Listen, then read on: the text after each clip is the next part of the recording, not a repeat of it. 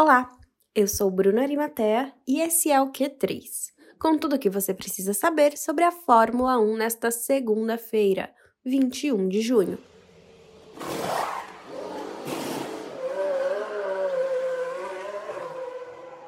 O Grande Prêmio da França superou as expectativas de todos os fãs da Fórmula 1 e entregou uma corrida cheia de estratégias e ultrapassagens neste domingo. E quem saiu do circuito francês muito bem foi a Red Bull, com a vitória de Max Verstappen o terceiro lugar no pódio de Sérgio Pérez. Mas a vitória só veio porque a equipe aprendeu com os erros do passado. Em entrevista após a corrida, o chefe de equipe da Red Bull, Christian Horner, afirmou que a estratégia de duas paradas na França foi uma espécie de vingança pelo GP de Barcelona deste ano. Na etapa, a Red Bull escolheu fazer apenas uma parada com Verstappen e deixou que Hamilton, da Mercedes, com duas paradas na corrida, levasse a melhor na reta final. O troco, no GP da França, foi justamente o contrário. A parada única de Hamilton deixou a Mercedes na desvantagem. Horner, que trava uma batalha com Toto Wolff na temporada, disse que a cena na Espanha esteve o tempo todo na mente da equipe e que era crucial evitar que a situação acontecesse novamente. No balanço de perdas e ganhos da França, a Ferrari não pôde sorrir como suas rivais. Largando com dois carros no top 10, a escuderia não conseguiu marcar nenhum ponto, com Charles Leclerc terminando a corrida na 16ª colocação e Carlos Sainz na 11ª posição.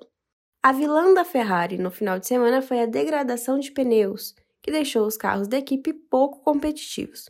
Após a corrida, Leclerc confirmou que os pneus foram um problema e que as primeiras 10 voltas foram as únicas em que foi possível ter algum desempenho na corrida. Segundo o diretor esportivo da Ferrari, Laurent Mekies, a equipe já está focada no desenvolvimento do carro de 2022.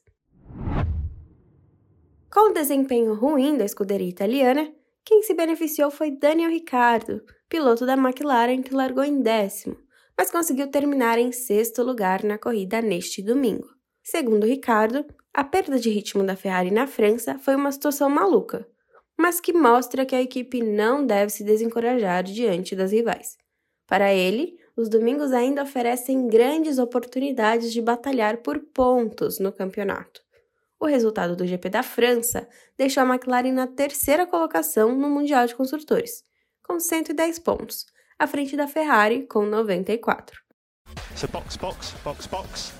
Para saber mais sobre a Fórmula 1, acompanhe as nossas pílulas diárias nos agregadores de podcast ou na Alexa e siga a gente no Twitter, Q3Pod. Por hoje eu vou ficando por aqui. Amanhã estamos de volta com mais notícias para você e um episódio novinho do podcast contando tudo sobre o GP da França. Até mais!